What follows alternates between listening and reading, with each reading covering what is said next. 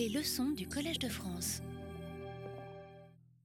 Mesdames et messieurs, chers collègues, d'abord je vous remercie d'être venus si nombreux. Euh, j'espère ne pas trop vous décevoir et j'espère que euh, cette curiosité, cet intérêt pour euh, l'histoire et l'archéologie de l'Asie centrale se maintiendra. J'avoue n'avoir encore jamais fait cours devant un auditoire aussi fourni. Euh, et évidemment, euh, ça marque, espérons que ça marque une nouvelle étape. Euh, je ne vous promets pas pour autant des choses intégralement et également palpitantes. L'archéologie de l'Asie centrale est un sujet, est un sujet excitant, qui peut faire rêver, mais qui, s'il doit être rigoureusement traité, demande aussi euh, que euh, l'on se plonge de manière approfondie dans les publications, des publications souvent rébarbatives, euh, pas toujours bien illustrées, je m'excuse par avance, de la qualité, de la qualité des images que je montrerai qui n'est pas du tout du niveau des images très sélectionnées que j'avais montrées à ma leçon inaugurale. Euh, c'est euh, la qualité des images, eh bien c'est la qualité qu'on trouve dans les publications et les anciennes publications soviétiques. Euh, où évidemment ça laissait beaucoup à désirer. je dois dire que maintenant, dans l'ex-URSS, ils sont plutôt au-dessus de notre niveau en ce qui concerne la qualité des reproductions, mais ça n'était pas le cas pendant longtemps. Alors, le sujet que j'ai annoncé cette année, qui sera traité à la fois au cours et au séminaire, a trait aux faits urbains en Asie, centrale, approche diachronique, approche synchronique. Euh, en fait, c'est une partie d'un ensemble que je pense poursuivre ici pendant deux ans, trois ans, éventuellement davantage, euh, un ensemble qui consisterait en une prise de vue générale de l'archéologie de l'Asie centrale pré-islamique dans sa continuité.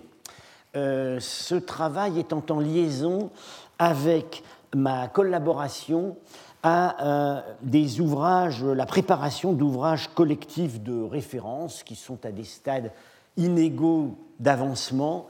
Et euh, ces, ouvrages, ces ouvrages de référence nous ont beaucoup manqué jusqu'à maintenant pour tout ce qui a trait à l'Asie centrale.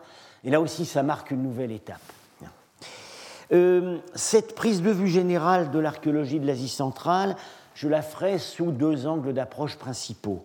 Euh, l'archéologie rurale de l'Asie centrale, dont euh, le mode d'accès pour les archéologues d'aujourd'hui est évidemment principalement l'étude des techniques et réseaux d'irrigation.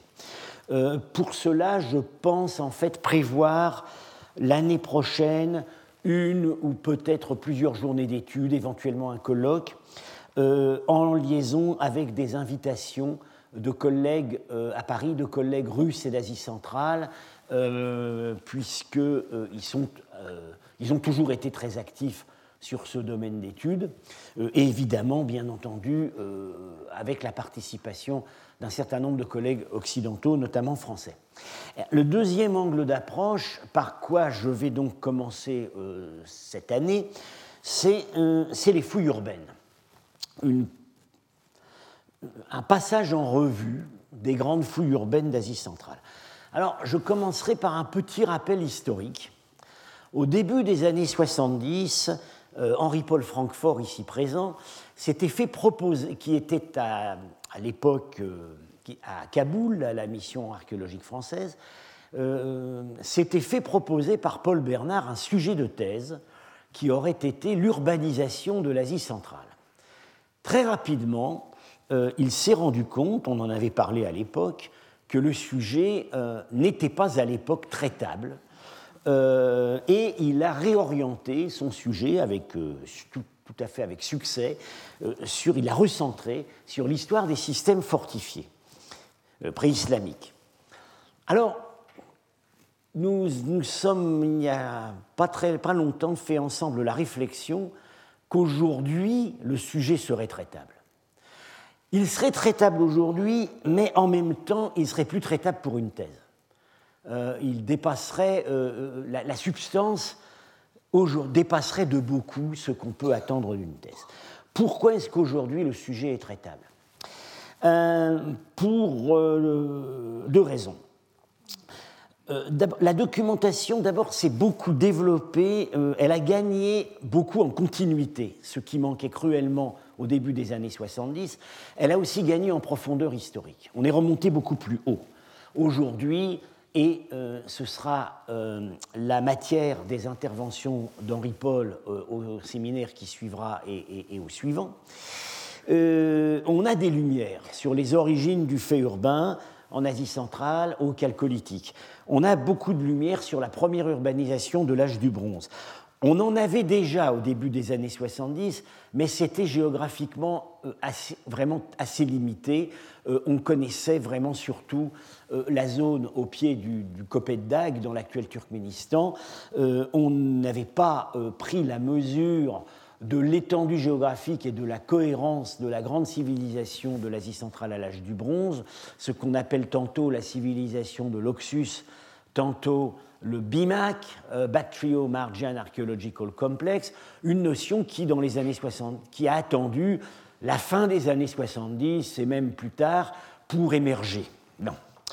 Euh, par ailleurs, sur plusieurs sites clés, dont certains étaient connus il y a, des, il y a 30, 40 ans, euh, on, a, euh, acquis une masse critique d'informations qu'on n'avait pas avant. Je pense à tout simplement à.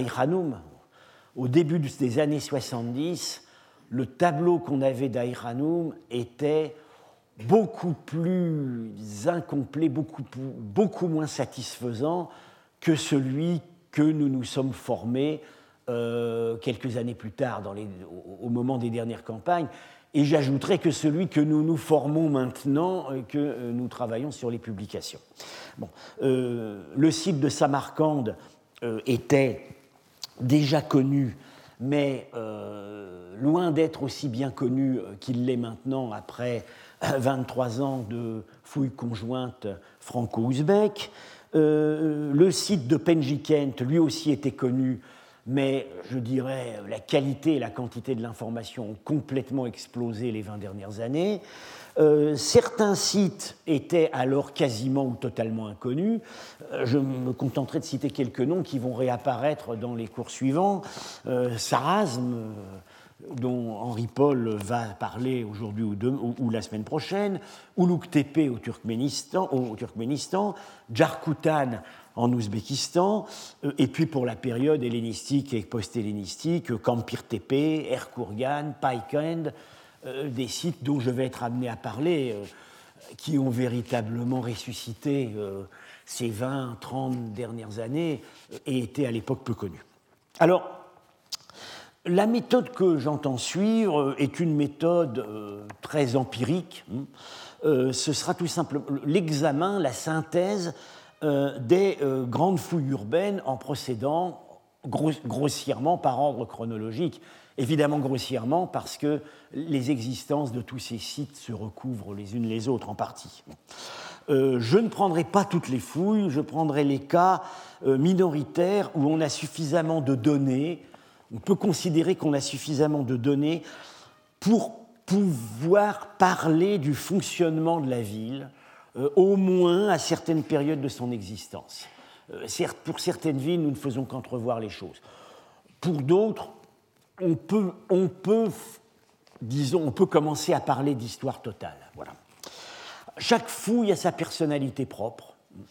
Euh, ça, tient à l'histoire même du site, euh, à la façon dont il a été étudié, aux présupposés des équipes qui les fouillaient, au stade inégal où se trouve aujourd'hui la publication.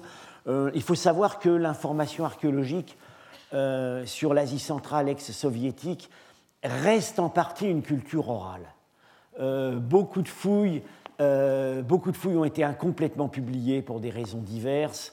Euh, il y a un certain retard qui est en train partiellement de se rattraper, mais euh, incontestablement, on en apprend beaucoup plus quand on est régulièrement sur place qu'on discute avec les collègues que quand on est dans, le, dans la quiétude de son cabinet à Paris à consulter des publications, même si celles-ci peuvent être très abondantes.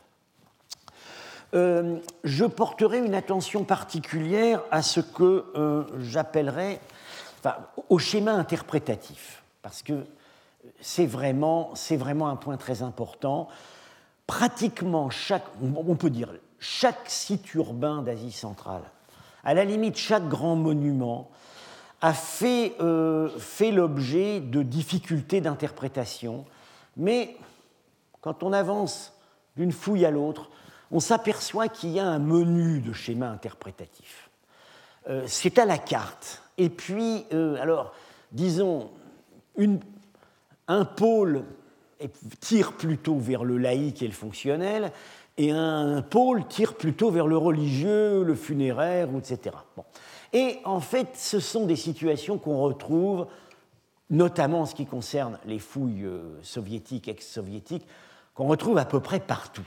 Et c'est intéressant d'observer les récurrences de ces schémas, euh, et, tout simplement le fait de les mettre à l'épreuve d'un site à l'autre peut conduire, à mon avis, à, beaucoup les améliorer. Bien. Euh, j'apporterai une attention toute particulière au rapport entre, ça, c'est évidemment dû à mes intérêts propres qui sont à la fois philologiques, euh, d'histoire des religions et archéologiques, les rapports entre données archéologiques, données, données iconographiques, sources historiques, sources épigraphiques locales, quand elles existent. Elles existent parfois. Évidemment, les situations sont très diverses. Euh, l'absence totale à la période pré-achéménide, si ce n'est éventuellement quelques sauts, euh, jusqu'au dialogue, jusqu'au site de Penjikent, où on a un vrai dialogue entre les archives urbaines et les données des fouilles. Euh, je ne peux prétendre à une certaine compétence et à une expérience personnelle qu'à partir de la période hellénistique. J'ai été formé sur le site d'Aïranoum, la seule grande ville hellénistique actuellement connue en Asie centrale. Je travaille maintenant sur le site de Samarcande, où on a, disons, une grande profondeur allant de l'époque, un grand diapason chronologique allant de l'époque achéménide euh, à l'islam classique. Euh, mais euh, il aurait été euh, malhonnête de ma part de prétendre traiter des époques antérieures à l'époque achéménide, ou du moins antérieures même à l'époque hellénistique. Fort heureusement, nous avons ici et ailleurs des gens très compétents, et ce sont donc ces, sites des hautes périodes seront donc traités au séminaire par des collègues invités les séminaires seront aussi l'occasion de discussions euh, sur euh, les sites présentés au cours. Bien entendu, je laisse toujours à mes cours un, certain espace tout à la fin pour quelques questions, mais euh, c'est évidemment limité, c'est la loi du genre.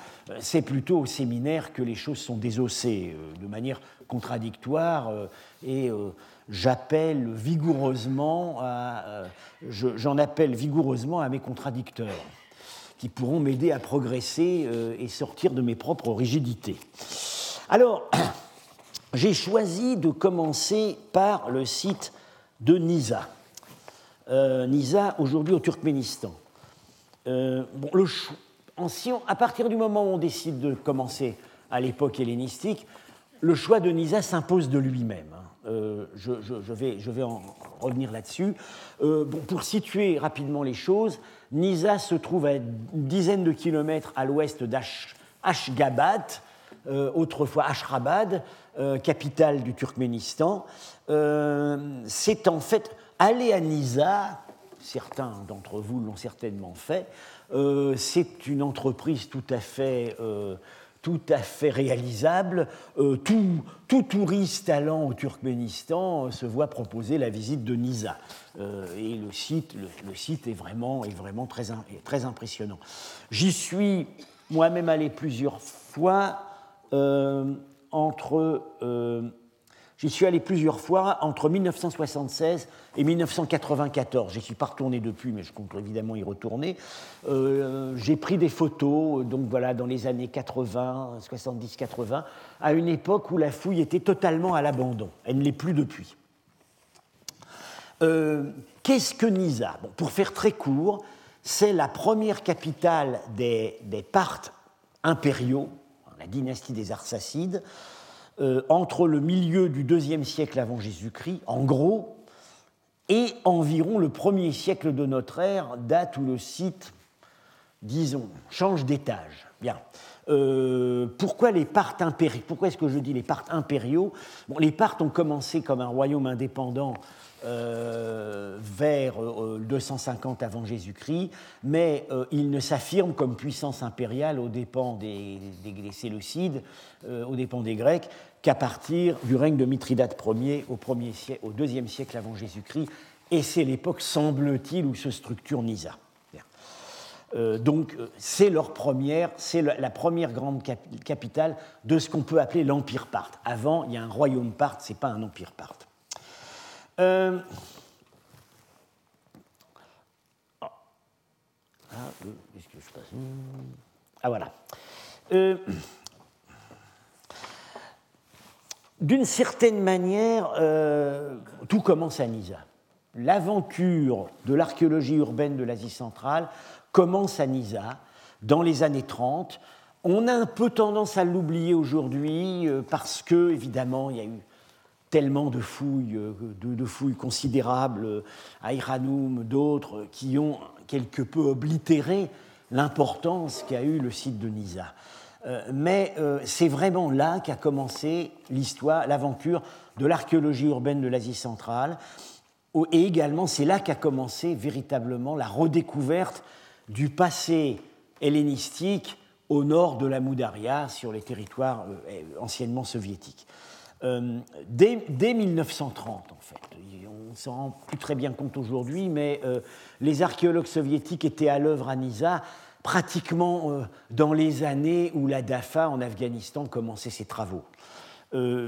ça a commencé en 1930 et, et puis les, les grandes campagnes euh, ont eu lieu dans les années de l'immédiat après-guerre, jusqu'au début des années 50. Dès les premières fouilles, euh, Nisa a fourni, au moins dès l'immédiat après-guerre, euh, Nisa a fourni des données dont on avait l'équivalent nulle part en Asie centrale, ni en Afghanistan, ni même en Iran.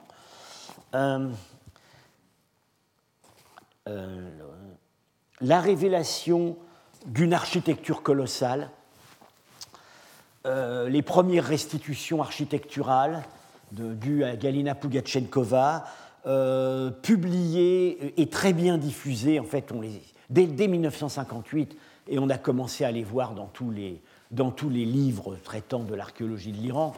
La fameuse, enfin, la salle carrée sur laquelle je vais être amené à beaucoup revenir.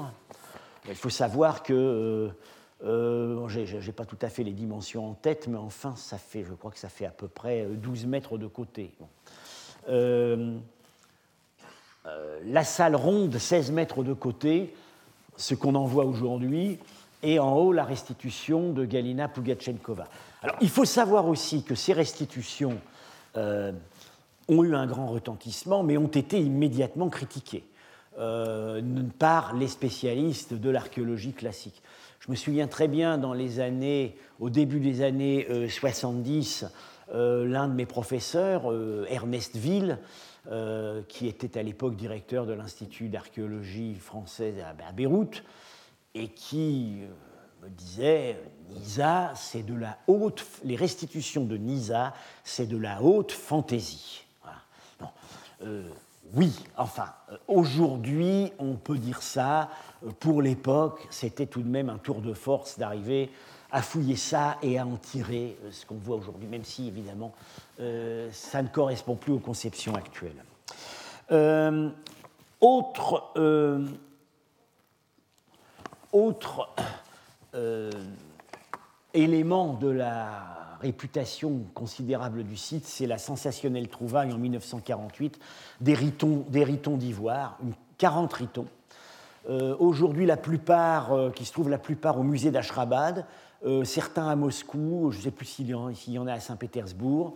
je ne crois pas qu'ils aient beaucoup voyagé dans des expositions internationales parce que, bien que restaurés, ils demeurent fragiles. C'était, la première, c'était pratiquement la première révélation qu'on avait sur ces extraordinaires cornes à boire, euh, utilisés tant par les Scythes que par les Grecs, et puis cet art de l'ivoire qu'on avait, qu'on avait connu dix ans avant en Afghanistan avec la découverte des ivoires de Begram, mais les ivoires de Begram, c'était c'était de l'ivoire, c'était de l'ivoire indien dans tous les sens du terme, à la fois par le matériau, par l'inspiration et par les artistes. Et ici, on avait pour la première fois une quantité impressionnante d'ivoire grec. Euh, autre, euh, alors voilà, voilà, c'est extraordinaire relevé de la, la, façon dont ils ont trouvé les ritons. D'un coup entassés dans une pièce, sur une banquette. Euh, les... Encore une autre raison qui a contribué à la renommée du site, c'est ce qu'on appelle les ostracas, donc des inscriptions à l'encre sur des tessons de poterie. Alors, ce, ne sont pas des inscriptions sur des poteries entières, ce sont des inscriptions sur des morses, des tessons de poterie, des pots cassés, qui sont réutilisés comme étiquettes. Bien. Euh, C'était la euh, découverte également en 1948 le premier déchiffrement paraît en 1951. Ils ont vraiment fait un tour de force. Et c'est la première fois que sur un site d'Asie centrale, on avait ce qu'on peut appeler des documents archivistiques. Euh, on avait trouvé effectivement avant la guerre euh, les documents, les sogdiens euh, du Mont Moug, qui sont les archives de Penjikent, mais on ne les avait pas trouvés sur le site lui-même. Ils avaient été évacués, on les avait trouvés dans la montagne. Là, c'est sur le site lui-même qu'on les a trouvés. Euh, et puis, euh, euh, à l'époque, ils ont fait l'effet d'une bombe dans le champ philologique parce qu'il y a eu immédiatement des polémiques très dures sur la nature de la langue. On sait que l'alphabet, c'est l'alphabet araméen, mais est-ce que c'était encore de l'araméen ou est-ce que c'était déjà de l'iranien, en l'occurrence du parthe? Euh, je serai amené à revenir là-dessus. Il y a eu des positions contradictoires et très rapidement, c'est le point de vue des déchiffreurs de Saint-Pétersbourg qui s'est imposé.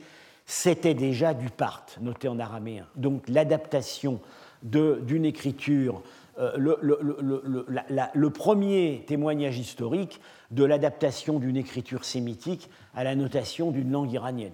Une histoire qui continue aujourd'hui encore avec le persan. Euh, pour l'anecdote, les anecdotes peuvent être utiles. Euh, voilà les, le premier, les déchiffreurs au travail.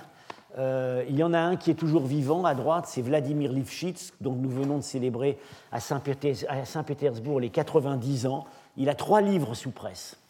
Euh, et les deux autres sont à gauche, les deux frères Igor Diakonov et Mikhail Diakonov, Igor Diakonov devait mourir peu après, il avait été euh, directeur de la fouille de Penjikent, et Mikhail Diakonov est disparu il y a plusieurs années, et euh, on peut dire c'était des géants de la philologie. Euh, ils, ont, ils, ont, ils, ont, publié 2500 ostracas.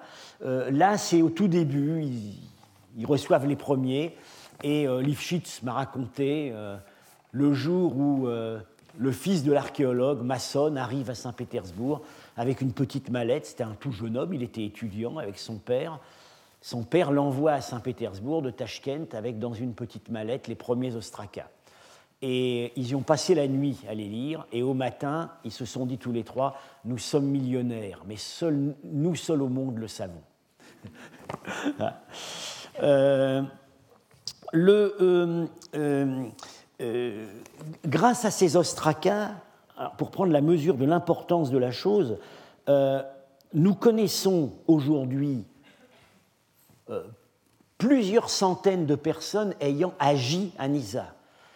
Certes, nous les connaissons presque uniquement par leur nom personnel, mais les noms personnels, ça dit déjà quelque chose sur la religion des parents, assez souvent, surtout dans cette culture et leurs fonctions, généralement subalternes.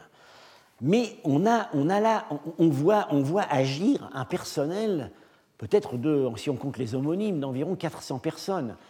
À Aïranoum, j'ai fait le compte, même si on compte les rois, euh, on peut nommer une vingtaine de personnes dont on peut penser qu'ils ont agi à Aïranoum. Euh, alors, pour, à la réputation de Nisa a aussi contribué ce qu'on peut appeler des éléments de légende archéologique. Tout site archéologique a ses légendes. C'est la, encore une fois la mythologie personnelle des fouilleurs, les, des répercussions dans les médias, etc. Il y a une légende archéologique à Nisa, c'est Rodogun. alors c'est presque, c'est un cas assez intéressant euh, on a trouvé, euh, dans un cadre que je, sur lequel je reviendrai, euh, la trésorerie, ce qu'on appelle la maison carrée, un certain nombre de, de sculptures de style parfaitement grec en marbre. Et il y a toute une discussion qui continue aujourd'hui pour savoir dans quelle mesure c'était des importations, dans quelle mesure des pillages, ou dans quelle mesure c'était d'exécution locale. Bien. Parmi, euh, alors, cette sculpture, euh, n'allez quand même pas croire que par la taille c'est la Vénus de Milo, parce qu'en fait la voilà. Euh, et bon, c'est évident, c'est une femme nue de type, de type Aphrodite, et elle a été, quand elle a été publiée, les fouilleurs, les fouilleurs évidemment se sont ils ont rêvé à une, à une légende connue dans la littérature antique sur une princesse iranienne, Rodogune, euh, qui, euh, bon, euh, on voit qu'elle a, elle a, sa longue chevelure et en fait, on reconstitue très bien, le geste de, des bras était, était l'Aphrodite la, qui, qui, qui, rattache sa chevelure. Alors, euh, les fouilleurs se sont fantasmés sur une légende qu'on connaît par bribes d'une princesse parthe, Rodogune, euh, qui était au bain et qui, apprenant l'attaque des ennemis, n'avait même pas pris le temps de renouer sa chevelure euh, pour s'habiller rapidement, monter à cheval et aller combattre personnellement les ennemis. Alors, alors comme par ailleurs, le roi Parthe Mithridate Ier, fondateur d'un des, des, deux sites de Nisa, on va revenir là-dessus, euh, avait une fille qui s'appelait Rodogune, et qui, qui, a eu un certain rôle historique, qu'on a, qu'on a marié à un prince grec prisonnier, eh bien c'est devenu Rodogune, la fille du fondateur de la ville. Bien.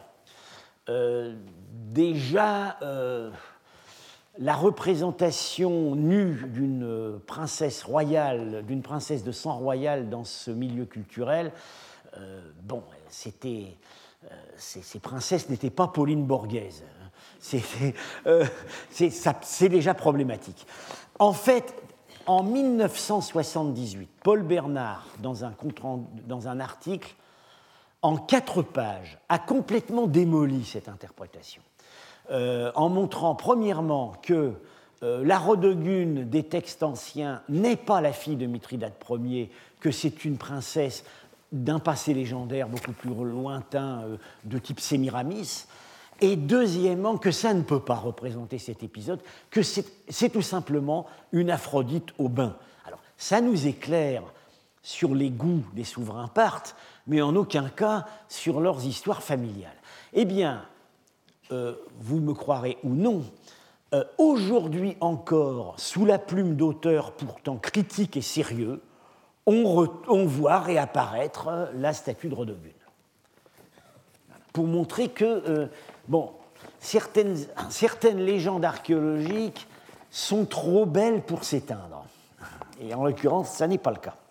Alors, ceci étant dit, donc sur l'importance de Nisa, il, faut, il faut prendre conscience de quelques limitations majeures du dossier. Euh,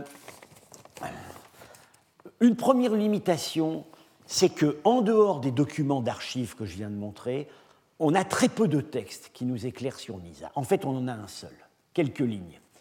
Euh, le seul auteur antique qui ait parlé de Nisa, c'est Isidore de Carax, dans un ouvrage, c'est en fait un itinéraire marchand qui s'appelle Les Stations partent, euh, rédigé par donc Isidore de Carax, qui était un grec d'une ville de basse Mésopotamie, euh, vivant probablement à l'époque augustéenne. Il semblerait que ce soit, de ce moment-là qu'il faille dater.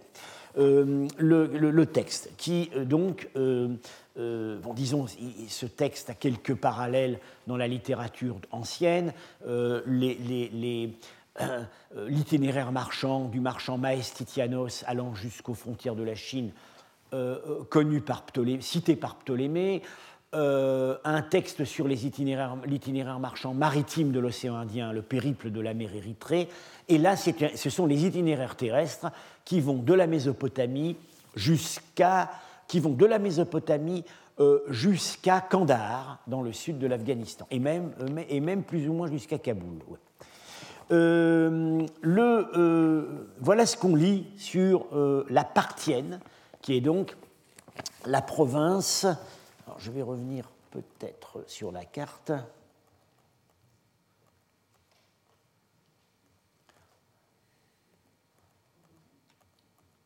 Voilà. La Parthienne, qui est euh, cette province, donc la province dont Nisa était la capitale et qui est donc, comme son nom l'indique, qui est le premier noyau historique de l'empire parthe. En fait, les Parthes s'appelaient pas. Euh, euh, il faut savoir que les, éléments qui ont fondé l'empire parthe ne s'appelaient pas les Parthes, mais les Parnes. C'était des nomades de, de, de, de, la région plus au nord qui, dans un premier temps, se sont emparés d'une satrapie ex-achéménide, à l'époque site, qui s'appelait la Parthienne. Et donc ils ont pris le nom de leur premier domaine. Et euh, donc Isidore, partant de Mésopotamie, passe, euh, enfin, les informateurs d'Isidore passent par là, sur la route nord du Khorasan, et puis après euh, dévient vers le sud et euh, aboutissent, aboutissent en fait à Kaboul après être passés par Kandahar. Alors voilà ce qu'il nous dit sur la Parthienne. La Parthienne mesure 25 skoénies. C'est euh, la façon dont euh, les Grecs traduisent la parasange iranienne. Euh, c'est ce qu'on appelle aujourd'hui le farsor, c'est le même mot. environ, en plaine, on, compte que c'est environ 6 km. Donc la route qui traverse la Parthienne mesure, dure 25 skoénies. Et il y a la cité, cité, il emploie le mot police, important, de Partaonissa, après 6 skoénies il y a des tombes royales. Point, fermez les guillemets. C'est tout. Alors, euh, on nous apprend donc qu'à cet endroit, localisable par l'addition des distances, on voit que ça se situe effectivement dans le coin où euh, est euh, le site de Nisa, il y a cette ville de Partaonissa. Partaonissa, c'est la transcription grecque d'un mot, iranien qui est Parthaonissa, la Nisa des Parthes. Pourquoi la Nisa des Parthes? C'est parce qu'il y avait plusieurs Nisa. Et donc, on a employé ce terme pour la distinguer des autres. Il y avait, une Nisa en Médie, il, y avait, a une Nisa dans l'Avesta, on a cru que c'était celle-là, en fait, c'est pas celle-là, c'est aujourd'hui Maïmana, ou autour de Maïmana.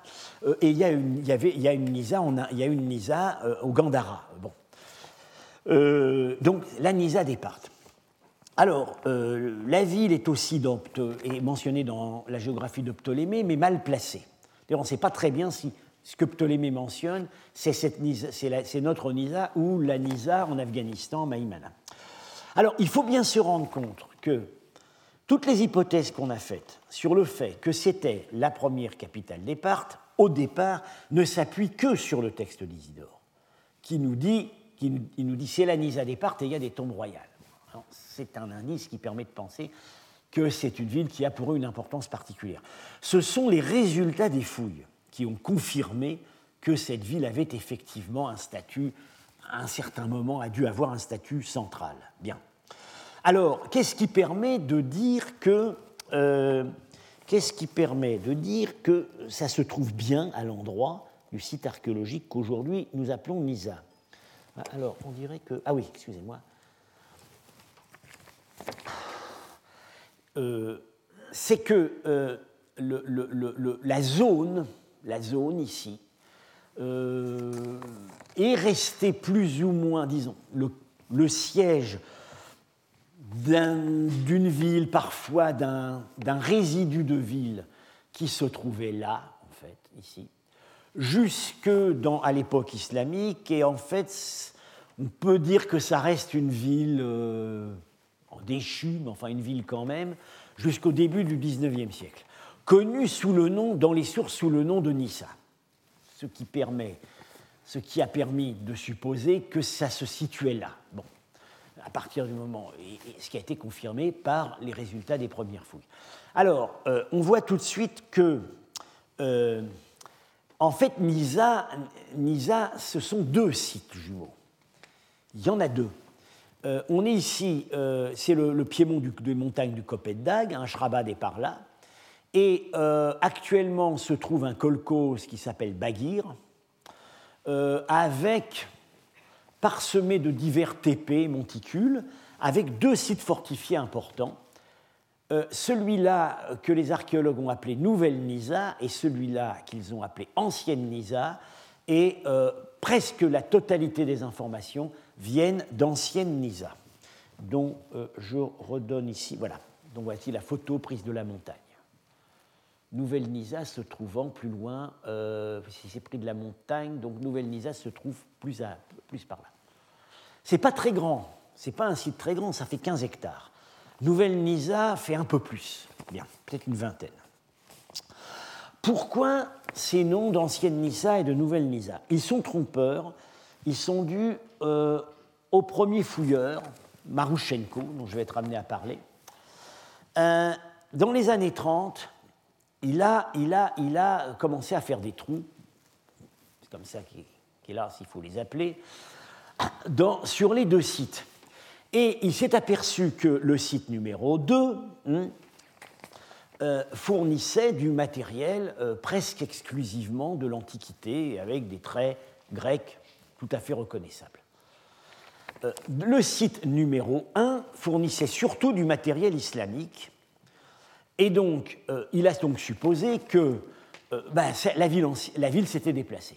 La ville d'époque hellénistique, donc la, ville d'Éparte, parce qu'il a dès le début compris que c'était la Partaonisa d'Isidore, la ville d'Éparte aurait été celle-là, et ceci aurait été un site successeur à l'époque islamique. Alors, il avait, bien vu qu'il y avait du matériel pré-islamique euh, dans, les trous qu'il faisait à Nouvelle-Nisa, mais euh, au début, on n'arrivait pas, ce matériel était mal connu, donc euh, il n'arrivait pas vraiment à le différencier. Et puis quand il a compris que c'était effectivement du matériel d'époque d'époque parthe, il s'est fait lui-même une théorie qui aurait été que euh, les gens à l'époque islamique vivant dans cette ville auraient intensivement pillé l'ancienne et auraient amené des tas de résidus, de restes, chez eux. D'où le, euh, la, la, nomenclature qui subsiste jusqu'à aujourd'hui dans la littérature archéologique. Tout le monde parle de la vieille Nissa et de la nouvelle Nissa, mais tout le monde sait aujourd'hui qu'elles sont contemporaines. C'est même, euh, enfin, contemporaines les remparts des, euh, le rempart de vieille Nissa est le mieux connu, celui de nouvelle Nissa l'est un peu. Dans les deux cas, ce sont des remparts, disons, de type hellénistique qui ont pu être construits sous les Parthes. On sait maintenant qu'en fait, c'est Nouvelle Nissa la plus ancienne, puisqu'il y a un noyau, euh, il y a un noyau sous la ville qui remonte à l'âge du bronze. Euh, en fait, on sait maintenant que euh, très, disons, on en est certain, moi j'en suis en tout cas certain, Partaonissa dont parle Isidore, c'est en fait c'est la ville principale, c'est celle-là, ce qu'on appelle donc Nouvelle Nisa. Et cette ville fortifiée ici, Vieille Nisa, porte un nom différent, on l'a su par le déchiffrement des ostracas, elle s'appelle Mithradat-Kirt, la ville fondée par Mithridate. Mithridate, le premier, euh, le, premier grand conquérant de la dynastie parthe au milieu du IIe siècle avant Jésus-Christ. Alors, ça, euh, le fait que le, site soit double, avec, semble-t-il, ça va se confirmer avec ce que nous allons voir, une ville, une vraie ville, et une ville royale à quelque distance, n'est pas sans parallèle en Asie centrale. Il y a d'autres cas, euh, notamment un site que nous, dont nous parlerons, Erkourgan, où on a aussi, semble-t-il, une ville et à distance euh, un enclos royal. Euh, on l'a dit pour Persépolis. On a dit, certains archéologues, enfin, notamment Pierre Francesco Calieri, que certains d'entre vous ont eu l'occasion d'entendre, pense que la vraie ville est à chercher dans la plaine et que ce que nous connaissons aujourd'hui comme Persépolis, c'est l'enclos royal. Euh, donc, euh, la grande limitation de notre documentation sur Nisa, c'est que ce qui était proprement la ville, là où les gens vraiment vivaient, travaillaient, produisaient, c'est ce site-là, et, c'est le plus, et, il est très peu connu. Il est très peu connu par, car intensivement réoccupé à l'époque islamique, aujourd'hui apparemment irrécupérable. Euh, il y a des trépillés, euh, enfin oui, euh, également soumis à des emprises agricoles, puisque ce, village existe toujours. Et le site d'où vient la quasi-totalité de la documentation, Vieille Nisa, ne ça n'est pas une ville en soi. Voilà, c'est c'est le parc de Versailles, mais la ville de Versailles, elle est ici.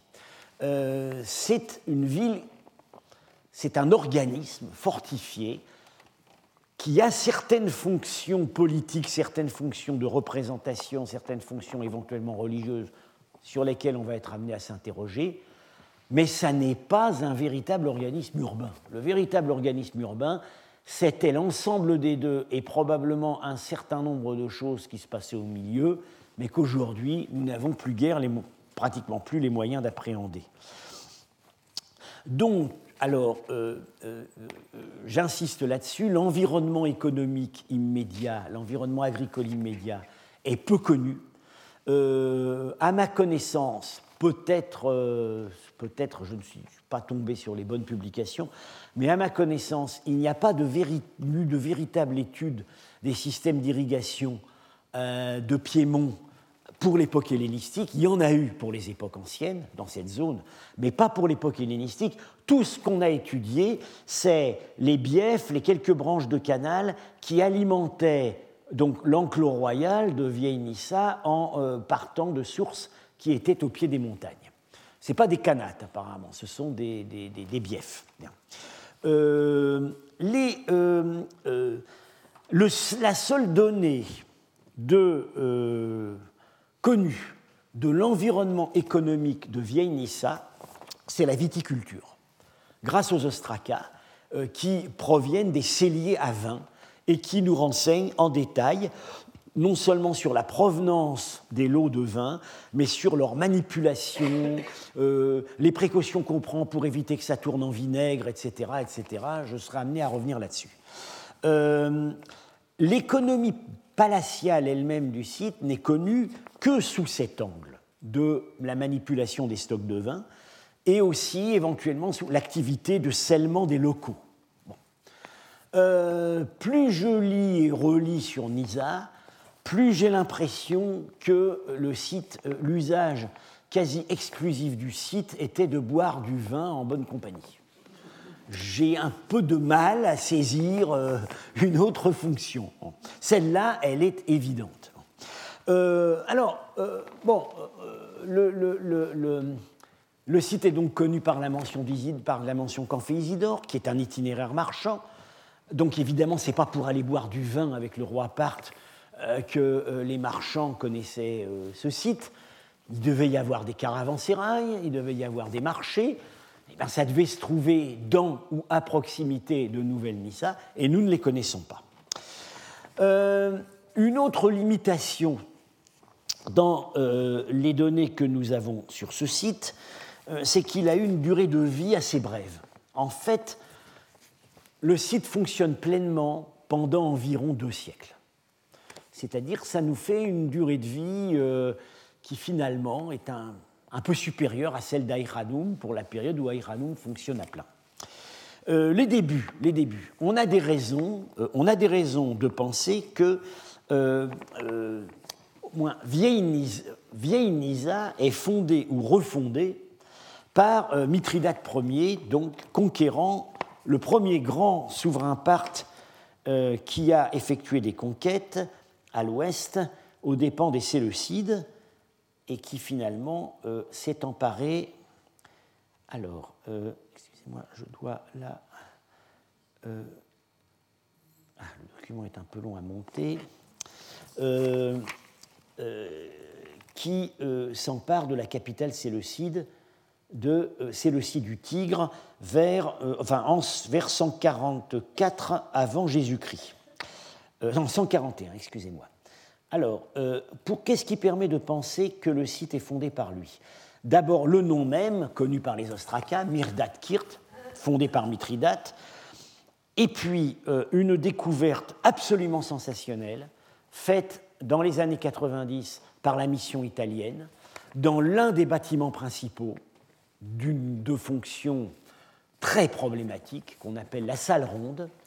Euh, on, a retrouvé les restes, euh, disons, d'une statue plus grande plus grande que l'échelle naturelle, euh, la hauteur est estimée à 2 mètres, en terre crue, donc exécutée sur place, par des artistes hellénisants de tout premier plan, et c'est très vraisemblablement le portrait de Mithridate Ier.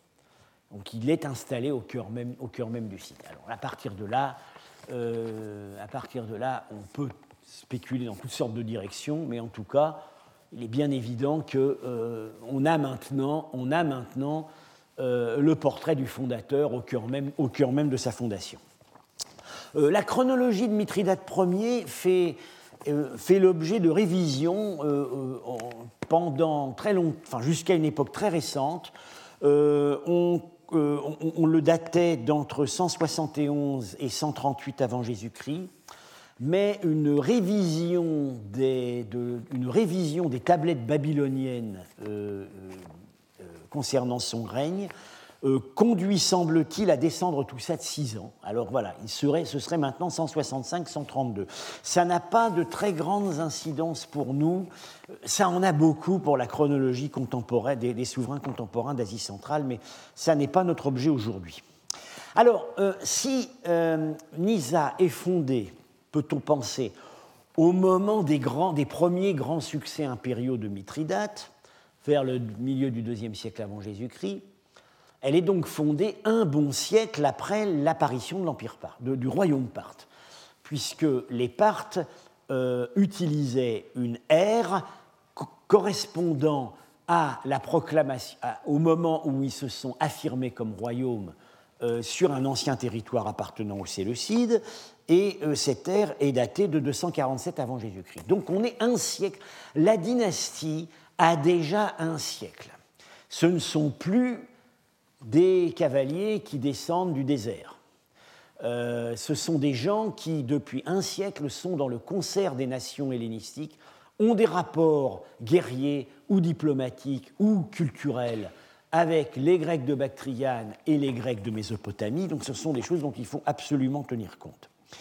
Avant ça, ils avaient une capitale, au Turkménistan aussi, dans une ville dont le nom nous est transmis comme Assaak, euh, où se serait trouvé le feu, du le feu allumé en l'honneur du fondateur. Euh, ce site ne devait pas être très loin de Nisa, une trentaine de kilomètres à l'ouest, d'après ce que nous dit Isidore, mais il pas, on ne l'a pas encore localisé. Il pourrait se trouver juste sur la frontière euh, entre l'Iran et le Turkménistan. Le, euh, il existe, alors, euh, sur ce qu'il y avait auparavant à Nissa, dans la, ville elle-même, existait très probablement avant. Sur le site royal de Nouvelle-Nissa, euh, on n'a pas de raison majeure de penser que, les premières que, que, des constructions prédatent à cette fondation de Mithridate. Ça a été supposé ça a été supposé dans certains cas parce qu'on voit qu'il y a parfois plusieurs phases observables. Euh, on a dit qu'il y avait des choses pré-Mithridate, on a même dit qu'il y avait des choses pré-Parthe, pré-Séleucide. Mais disons, ce sont des hypothèses, mais qui, en l'absence de critères euh, sérieux de chronologie absolue, ne sont pas vraiment des hypothèses abouties. Euh, la ville, en fait, dans, telle que son fondateur l'a créée et que ses successeurs l'ont certainement développée, n'a pas vécu très longtemps. Euh, il n'y a, semble-t-il, aucune, on ne décèle aucune intervention euh, architecturale majeure, aucune reconstruction avant le milieu du 1er siècle après Jésus-Christ. Après ça, euh, après ça, la ville semble tomber dans le sommeil. Alors, on peut supposer, on l'a fait, c'est vraisemblable, que ce désamour pour la première capitale est lié au déplacement progressif du centre de gravité de l'Empire vers des centres situés plus à l'ouest. On sait qu'à un certain moment, les Parthes avaient pour capitale Hécatompyle, qui est, euh, qui est euh, bah, pas très loin de Machad, enfin voilà, dans la Comicène, qu'ils étaient bien implantés, hein, ils avaient un atelier monétaire important, c'était une de leurs capitales saisonnières, à Ecbatane, aujourd'hui Hamadan. Et puis pour finir, la ville où les Romains vont tâcher de les déloger à, deux, à, trois reprises, c'est Ctésiphon, euh, qui est euh, euh, à côté de l'ancienne, pas loin de Babylone, pas loin de Bagdad, là où finalement s'étaient toujours trouvées les capitales des empires. Par ailleurs, on sait aussi qu'à partir du 1er siècle après Jésus-Christ, les provinces orientales font l'objet de rébellions très fréquentes, des scissions dynastiques, etc. Donc il y a sans doute, sans doute eu un désengagement progressif sur ces régions. Alors, euh, on a l'impression, à lire les rapports de fouilles, que euh, la ville n'est pas détruite. Elle est, euh, les monuments sont gardés, plus ou moins entretenus, un peu à petits frais. On a quelques indices que parfois le contenu réutilisable est déménagé, mais on ne ferme pas. On ferme pas. Ça reste entretenu. Euh, et puis, euh, certains monuments finissent par être murés, peut-être des, bouchages provisoires qu'on n'a pas rouverts. La ville, on, dirait que la ville devient peu à peu, euh, enfin certains bâtiments au, moins, deviennent peu à peu des espèces de, sarcophages mémoriels. Voilà. Alors, vision de la dernière période de la ville, qui parfois a été projetée rétrospectivement, puisqu'on a, certains archéologues ont pensé qu'elle avait toujours été un, lieu de mémoire et rien d'autre. On, va revenir là-dessus. À la fin, semble-t-il, un grand tremblement de terre, peut-être celui qui est attesté en 454 après Jésus-Christ. À ce moment-là, des pillages, euh, mais euh, en fait, tout ce qui touche à cette chronologie après le 1er siècle après Jésus-Christ est très incertain. Au bout du compte, un site sassanide se réimplante. On sait qu'à l'époque sassanide, euh, c'est le siège d'une circonscription administrative. On ne sait pas si ce siège était à Vieille-Nissa ou Nouvelle-Nissa. Euh, et puis, comme je vous l'ai dit, une ville islamique relativement importante.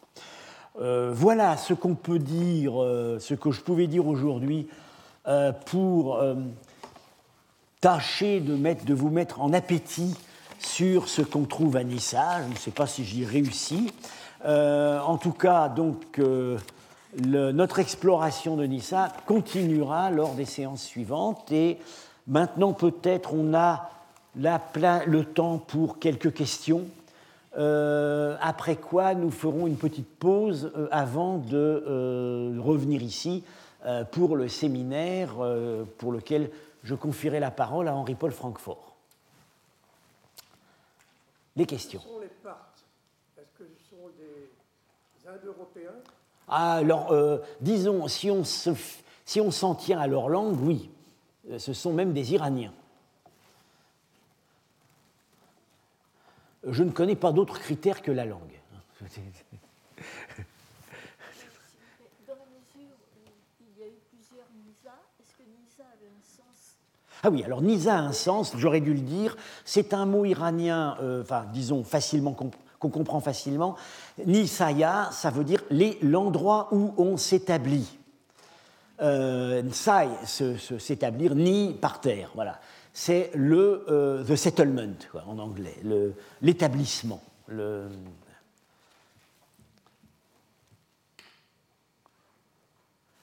euh, y a, y a-t-il d'autres questions ou remarques? Eh bien, si ça n'est pas le cas, je vous donne donc rendez-vous soit à la semaine. Oui, s'il vous plaît. À gauche, c'est les morceaux de statues qu'on a en terre crue qu'on a trouvés dans un des bâtiments, et à droite, c'est une monnaie qui représente Mithridate Ier. Euh, S'il n'y a pas d'autres questions, je vous donne rendez-vous euh, bien pour ceux qui euh, veulent continuer à s'intéresser à Nisa la semaine prochaine, et pour ceux qui, veulent d'une manière plus diversifiée s'intéresser à l'histoire du fait urbain en Asie centrale, au séminaire qui va suivre dans quelques minutes. Et je vous remercie. Retrouvez tous les contenus du Collège de France sur www.colège-2-france.fr.